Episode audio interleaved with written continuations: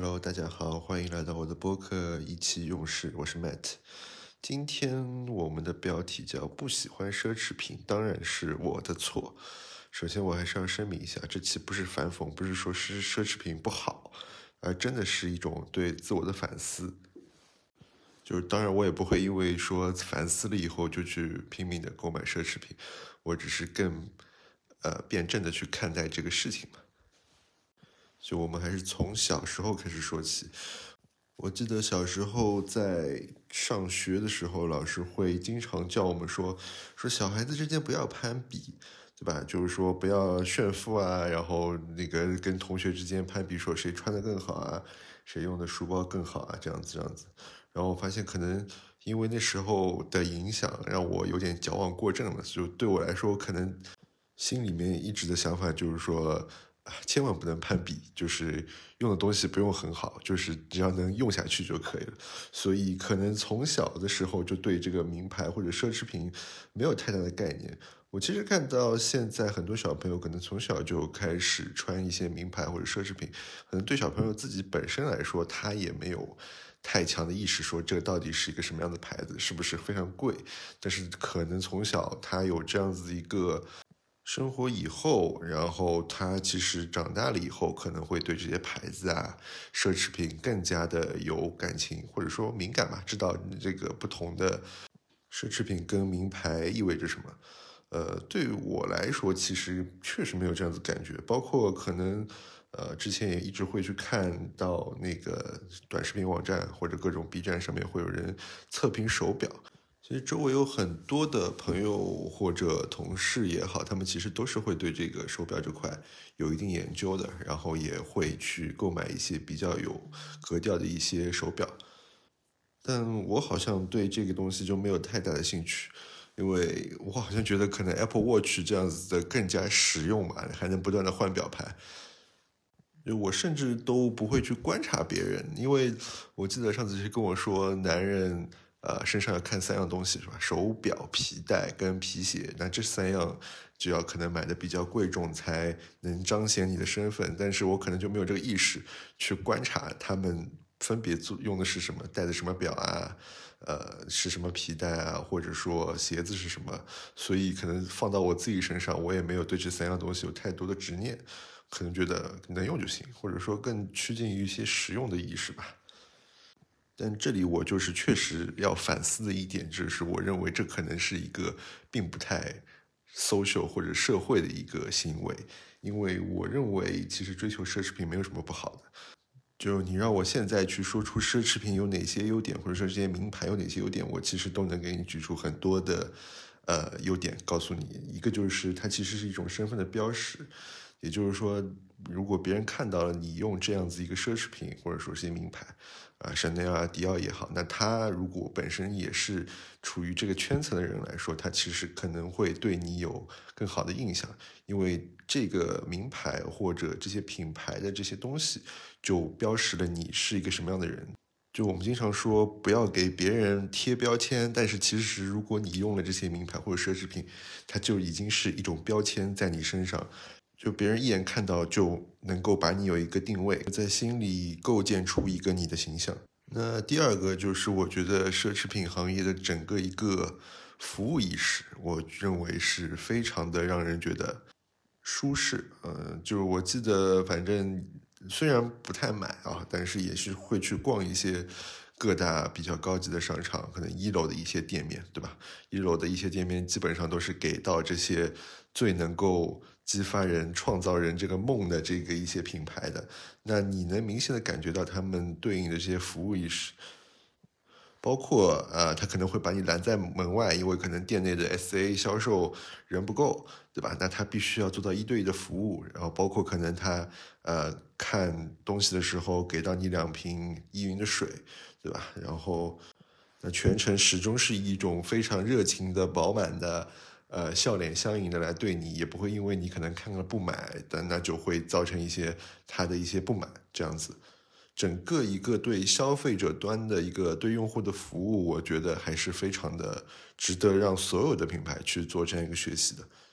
那我个人确实没有那么多的呃钱去花在这些消费上面的主要原因，我觉得还是没有办法打破自己那个心里的一个性价比的一个尺，因为对我来说，我可能。假设我去买衣服的话，那我可能进入商场以后，就真的只会直奔优衣库。以前我记得，可能我刚大学毕业的时候，那时候还会去追求一些可能潮牌啊，或者说一些比较有名的一些牌子。但，嗯，到了某一个时间点以后，我确实觉得可能衣服的整个一个实用性可能对我更加重要。就你知道，优衣库确实是一个非常香的品牌。对我来说啊，尤其是因为，呃，它能满足我两个诉求，一个就是它的衣服确实价位上非常具有性价比，那第二个它的衣服确实不难看，呃，我自己本身偏向的一个设计的一个美感，就是趋近于这种简约、呃单色的一种设计的风格，也不会特别的喜欢那种，呃，现在比较流行的这种老花啊，或者说。更加色彩绚烂啊，整个拼接的感觉，呃，我自己本身内心的这个喜欢的美学，包括建筑上也好，各种方面都是这种单色、简单、简约，呃，但是能看出一定细节的这样子一个设计风格。那优衣库它本身确实就是能满足我这方面的美感诉求，包括它之前推出的加 J 系列，或者说它现在比较高级一点的 U 系列。包括其实现在优衣库 U 系列的设计师 La Mer，他其实最一开始就是跟优衣库呃联名了他自己的设计师品牌 La Mer，然后去做了一系列的衣服。那时候我记得我还买了两件这个衬衫，确实整个线条的感觉，呃，包括它的衣服的质感真的是非常不错。甚至我现在有时候都会想，哎，当年那个衣服还买得到吗？还会去淘宝这样去搜。不过确实好像现在也没有了。所以，其实优衣库真的精确的收购了我所在的这个群体，就是首先有性价比，第二个它的设计真的不错。呃，但是抛开这一些啊，我真的是站在置身事外的去看奢侈品，确实有它的一些价值，是优衣库这些品牌是比不了的。就像很简单，如果你是做咨询行业的，那你可能需要一辆更好的车。对吧？包括可能你要开保时捷啊，或者说一些更豪华的品牌，然后去见客户，这样子别人才在心里第一眼就能对你有一个很良好的印象，那能相信你所说的一些话，而不会觉得嗯，你好像也就是很普通的这样的人。那其实奢侈品在个人形象的这个塑造上有非常大的价值跟作用。那可能也是因为我自己本身的工种工作，也就是没有太注重这一块。它并没有那么我们所谓的 fancy 是吧？所以可能对这个品牌这块研究或者奢侈品的这些关注度没那么高。但其实这确实是一种社交货币，我们说对吧？就它能够在整个社交的过程中去展示你自己本身的一个价值。那其实这个东西我们很难理解。假设啊，我是一个非常爱玩游戏的一个人，那我在游戏圈里面，那也有自己的一套社交货币，对吧？你是不是有足够好的装备，对吧？你的电脑的主机是不是够？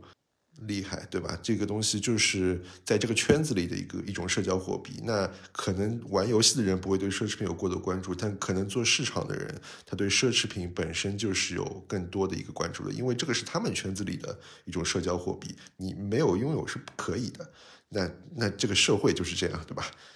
就再往深里讲啊，这个就是一种共识的一个问题。当然，我我今天不会讲太多共识的问题，因为我这个会在之后讲 NFT 的那一期来跟大家更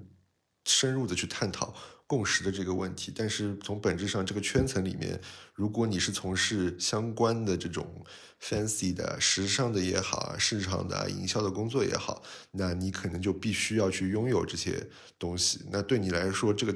这个这个奢侈品就是一种投资，对吧？它是有回报价值的。你可能一个月工资虽然一万块钱，但是你用了三万块钱贷款啊，刷卡啊，去买了一个爱马仕的包啊，是不是爱马仕还不止三万块钱？你买了一个包，然后最后呃，你通过了你个人形象的塑造，然后让你能够拥有了一个价值。七万多块钱月薪的一个工作，对吧？那可能这个就是你的投资回报得到了效果，那这个东西对你来说肯定是非常正确的一个投资。所以，其实再过十年，等我可能到四十岁，我不知道我会不会对奢侈品有更多新的观点，或者说我会不会更新我自己的观点？可能我那时候是不是会喜欢表啊，喜欢去收藏一些呃更贵的东西？那这个可能要取决于我那时候的工作跟生活状态，包括我可能接触的人群，对吧？那这个东西确实说不准。但是以我自己的观感来说，有可能，因为我好像就是容易兴趣爱好比较广泛。那之前有看球星卡，可能就有喜欢的球星卡。那我也不知道那时候会有什么样子的对于奢侈品的新的理念啊。那我们也只能拭目以待吧，好吧？那这个就是今天意气用事的一些小观点。那我们明天再见，拜拜。